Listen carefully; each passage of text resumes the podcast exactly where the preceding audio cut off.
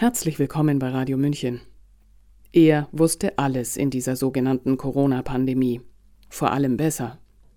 Dieser Beitrag handelt von genau jenem Christian Drosten, der sich gerichtlich bestätigen ließ, dass er die Herkunft des Coronavirus nicht kenne.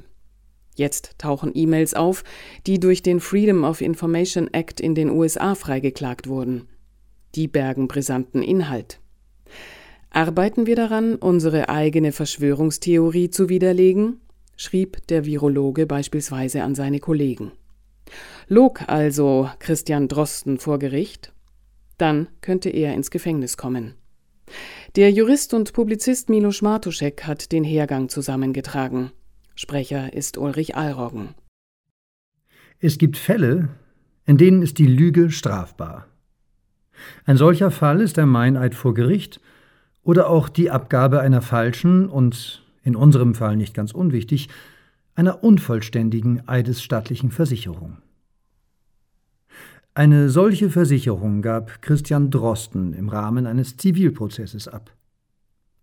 Der Hamburger Professor Roland Wiesendanger hatte dem Berliner Virologen vorgeworfen, die Bevölkerung bezüglich des Ursprungs des Coronavirus getäuscht zu haben. Drosten hielt sich für in seiner Ehre verletzt und wollte diese Aussage für unrechtmäßig erklären lassen. Er klagte. Wiesendanger geht nach eigenen Worten mit 99,9%iger Sicherheit davon aus, dass das Virus im Labor hergestellt wurde. Die Äußerung bezüglich der Täuschung wurde Wiesendanger in einem erstinstanzlichen Urteil untersagt. In anderen Punkten bekam er Recht. So darf er Drosten weiterhin eine Desinformationskampagne und die Äußerung von Unwahrheiten vorwerfen. Auf den Ursprung im Labor deutet zweierlei hin.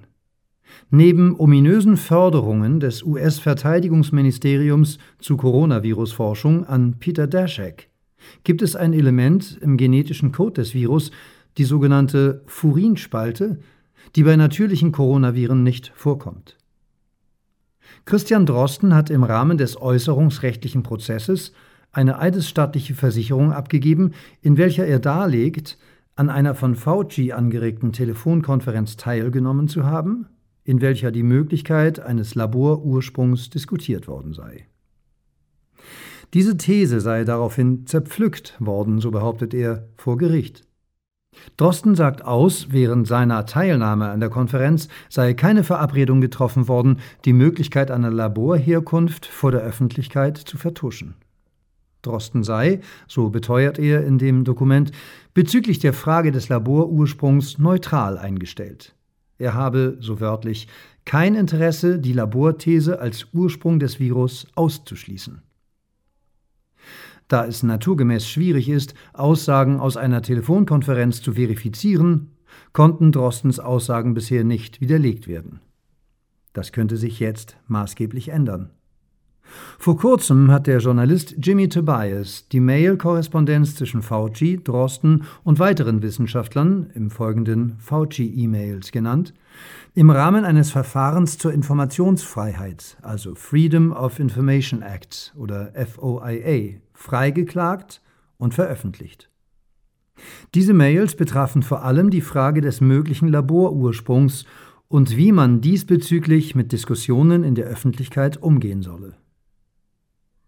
Die von Drosten in diesem Mail-Austausch jetzt offengelegten Aussagen lassen erhebliche Zweifel am Wahrheitsgehalt seiner Beteuerungen in der eidesstaatlichen Versicherung aufkommen. Seine Äußerungen im E-Mail-Verkehr zeugen nicht von Neutralität, sondern von Voreingenommenheit und lassen seine eidesstaatliche Versicherung als falsch bzw. unvollständig erscheinen. Nicht nur wird durch den Mailverkehr deutlich, dass einige Diskussionsteilnehmer der Ansicht waren, ein Laborursprung sei nicht auszuschließen, vor allem wegen der bei natürlichen Coronaviren nicht vorkommenden Furinspalte. Auch eine Reihe anderer Argumente wurden genannt. Drostens Äußerungen in einer Mail vom 9. Februar 2020 sprechen eine deutliche Sprache der Einseitigkeit. Zitat sind wir nicht zusammengekommen, um eine bestimmte Theorie zu erschüttern und, wenn möglich, fallen zu lassen? Zitat Ende. Und weiter, Zitat, arbeiten wir daran, unsere eigene Verschwörungstheorie zu widerlegen? Zitat Ende. Drosten selbst wird in den Kollegen-Mails freundlich zurückgepfiffen. Er vertrete seine Ansicht mit, Zitat, mehr Eindringlichkeit als nötig, Zitat Ende. Damit wackelt Drostens behauptete Neutralität und seine Aussage, er würde bei Anzeichen für eine Laborthese diese, Zitat, mit Nachdruck in der wissenschaftlichen und öffentlichen Diskussion vertreten, Zitat Ende. Derartige Anzeichen wurden schließlich in den Mails ausdrücklich benannt. Der Mailverkehr belegt, dass Drosten die Argumente, welche Zweifel an der Natürlichkeit des Virus erläutern, nicht sachlich wissenschaftlich dekonstruiert. Er folgt der Linie, das nicht sein kann, was nicht sein darf. Oder soll? Und das, obwohl Kollegen darlegen, dass eine Manipulation des Virus im Labor durchaus im Rahmen des Möglichen liegt. So habe es bisher nie eine derartige natürliche Mutation des SARS-Virus gegeben. Zehn Tage nach genannter E-Mail veröffentlichten Drosten und andere Forscher einen Brief im Wissenschaftsmagazin The Lancet, in welchem sie Solidarität mit den Forschern in China bekräftigen und ankündigen, sogenannten Verschwörungstheorien entgegentreten und für Einigkeit unter Forschern plädieren zu wollen. Einer der beteiligten Forscher war übrigens Peter Daszak von der Health Alliance, der mehrere Millionen vom US-Verteidigungsministerium für Forschung zu Coronaviren in Fledermäusen erhalten hatte. Derartige politische und nicht etwa wissenschaftliche Aussagen wurden später harsch kritisiert, unter anderem von Jeffrey Sachs, dem Leiter der Covid-Kommission von The Lancet.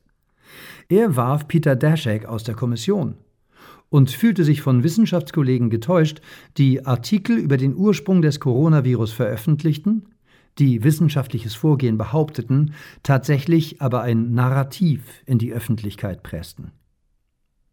Jeffrey Sachs geht, ebenso wie Wiesendanger, von einem Laborursprung des Virus aus.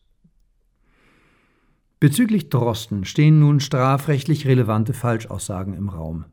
Nicht nur ist die Laborthese von den Wissenschaftlern nicht zerpflückt worden, wie er behauptet, es wurden vielmehr von mehreren Forschern Hypothesen in den Raum gestellt, die auf einen Laborursprung hindeuten. Man entschied sich eher aus Gründen der Schadensbegrenzung und Kommunikationstaktik dafür, weiter evidenzbasiert zu dieser Frage zu forschen. Hätte man die Laborthese tatsächlich zerpflückt, hätte eine neutrale, auf vielen Schultern stehende Veröffentlichung der Ergebnisse in einem Wissenschaftsjournal Sinn ergeben. Man plädierte dagegen. Es blieb bei dem dünnen Nature-Artikel, statt das Gespräch mit Kritikern zu suchen und eine Gemeinschaftsarbeit zu veröffentlichen. Drosten zeigt in seinen Mail-Nachrichten deutlich, dass er die Diskussion vom Laborursprung weglenken wollte. Aus seinen Aussagen wird klar, dass er sich der Diskussion verschließt. Eine wissenschaftliche Widerlegung der genannten Hypothesen ist von ihm nicht erfolgt, ja nicht einmal die Auseinandersetzung mit diesen. Vielmehr wirkt er in seinen Mails nassforsch und ungehalten. Auf eine falsche Versicherung an Eides Stadt steht laut deutschem Strafgesetzbuch eine Freiheitsstrafe von bis zu drei Jahren oder Geldstrafe. Ob sich Christian Drosten strafbar gemacht hat, müssen jetzt deutsche Gerichte klären ob die Staatsanwälte schon die Arbeit aufgenommen haben. Sie hörten War das mein Eid, Herr Dr. Drosten? von Milos Martuschek. Der Text ist nachzulesen auf dem Blog Freischwebende Intelligenz. Gelesen hat Ulrich Allroggen. Mein Name ist Eva Schmidt und ich wünsche uns viel Licht in dieser dunklen Jahreszeit. Ciao, Servus.